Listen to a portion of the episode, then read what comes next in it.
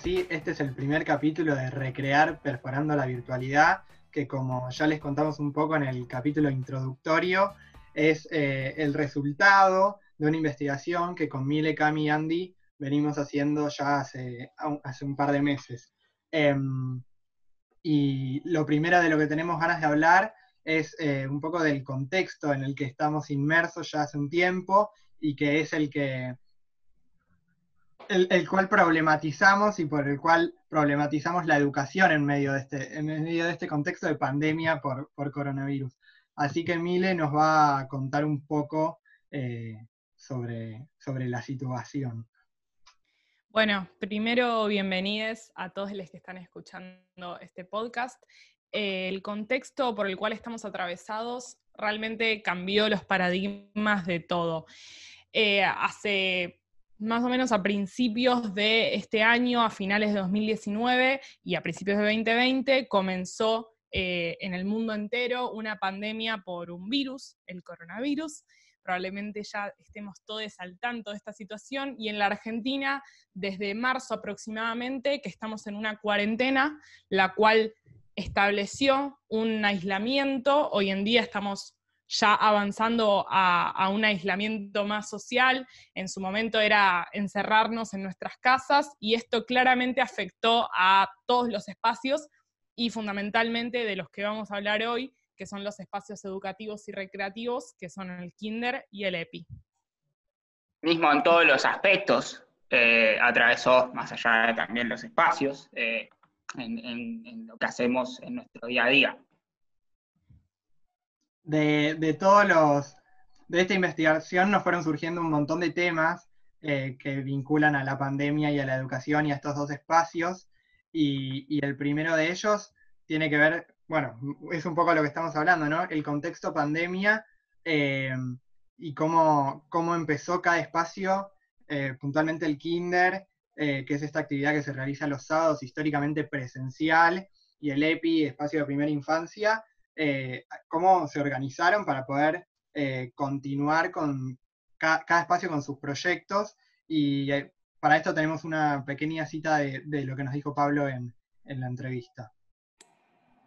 Empezamos a pensarnos en esta situación de pandemia, cómo afrontábamos el aislamiento, cómo rompíamos con lo que se denomina aislamiento social, con lo cual no comparto, y pasamos realmente a lo que es, que es un aislamiento físico no sé qué, les parece a ustedes, pero me pareció re interesante cuando Pablo planteó este, este diferenciamiento entre lo que es el aislamiento social y el aislamiento físico.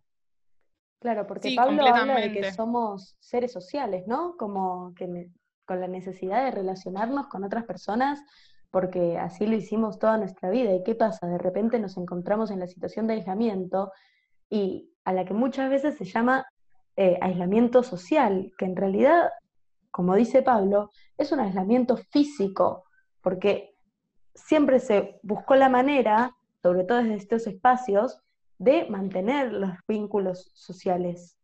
De hecho, él, algo de lo que remarca es que el objetivo de, de hacer el kinder virtual era poder recuperar esa capacidad lúdica, afianzar los lazos y encontrarse de alguna manera distinta.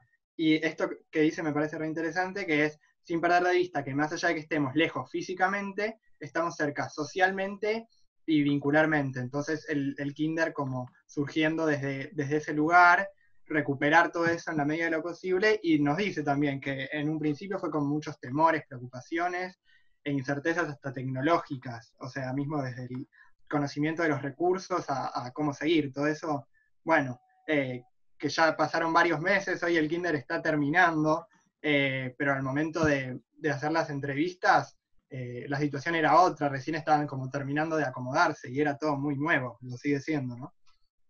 Sí, completamente. De hecho, creo que nadie jamás estuvo preparado para, todo esto que, vivimos y que estamos viviendo aún, ¿no? Eh, menos los espacios educativos. Y, como hablaba Cami, ¿no? De, esta situación de lo que conceptual, ¿no? De poner en discusión este concepto de aislamiento social.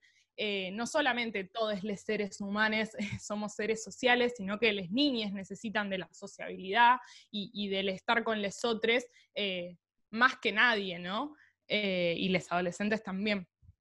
Y este tema medio que a lo largo del podcast no lo vamos a dejar de tocar en ningún momento, porque nada, con, estos objetivos de base de, seguir estando presente, eh, hay algo eh, que tiene que ver con la continuidad de, los proyectos, de cada uno de los dos proyectos, para los que tenemos también una cita de Bani, que ante la pregunta de si ella cree que hay algún elemento que para ella pueda resumir, representar o traer algún recuerdo del EPI en pandemia, nos contestaba esto.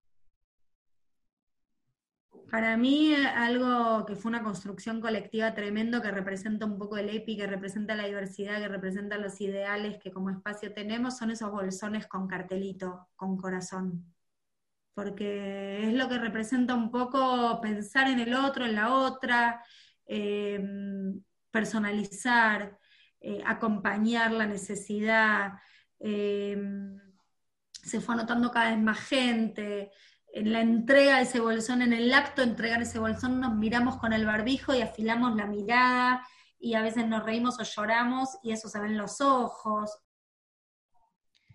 Está bueno un poco eh, esto que, menciona Vani, que, es bastante eh, ¿no? como importante eh, y también está bueno aclarar para los que, que no conocen, en el EPI participan muchas familias que vienen de situaciones vulnerables socialmente, económicamente, y, el rol del EPI no solamente es eh, educativo y recreativo para, los pibes más pequeños, sino también eh, un rol de, garantizar derechos como, como lo es un derecho tan básico como la alimentación, ¿no? Eh, y, en ese bolsón me parece que hay, hay mucha voluntad y, esto que habla ella de, de una posición no política, de, poner el nombre de los pibes, de, personalizarlo, ¿no? no es una entrega general de bolsones todos iguales a, las familias, sino que eh, va destinado con nombre, con cartelito, con amor, eh, y esta situación que ella cuenta específicamente ¿no? de, la mirada, eh, realmente muy valioso ¿no? y, muy lindo. Sí, obvio, también hay como un, hay, un seguimiento de, parte del EPI, ¿no? Como eh, un, seguimiento y un acompañamiento a las familias, no solo a los pibes, eh, sino con esto, con todo esto de los bolsones, de, poder dar cosas, de poder seguir eh, reinventándose y, seguir con las actividades. Completamente. Además me parece fundamental, como decías, Mile, esto de poner el nombre, como dar una identidad a las niñas que son muy chiquites en el EPI. Estamos hablando de un espacio de primera infancia, ¿no? Eh, y me parece que nombrarles es algo súper importante y súper valioso que el EPI haya tomado esa responsabilidad de, bueno, por un lado garantizamos los derechos básicos, que es entregar bolsones con comida a estas familias, por el otro metemos algo de lo pedagógico también en estos bolsones, metemos algo para que jueguen y metemos en esto, bueno, un proyecto en, en el jardín, calculo que es laburar la identidad de los pibes que son tan pequeños, ¿no?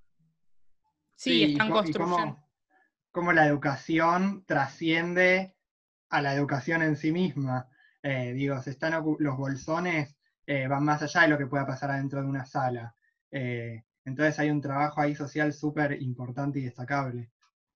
Sí, como decía Cami, digo, la construcción de los sujetes, eh, las niñas que, van al EPI están en plena formación ¿no? de, sus personas eh, y, es súper necesario el, espacio de, del EPI, ¿no? al, que ellos iban todos los días. Eh, realmente este contexto afectó muy fuerte y me parece que como los espacios se han tenido que repensar y transformar cómo poder seguir ¿no? con, con lo vincular Em, sí, y como decías, Marto, me parece súper eh, importante y súper llamativo cómo dejó plasmado este contexto que la educación no es solo en la sala, sino que la educación trasciende eso, trasciende esas cuatro paredes y va más allá.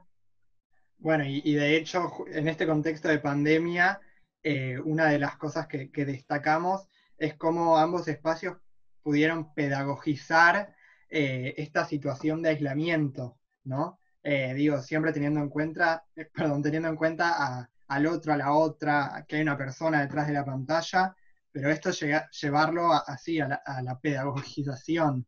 Tenemos una, una cita de Bani que habla un poco de esto.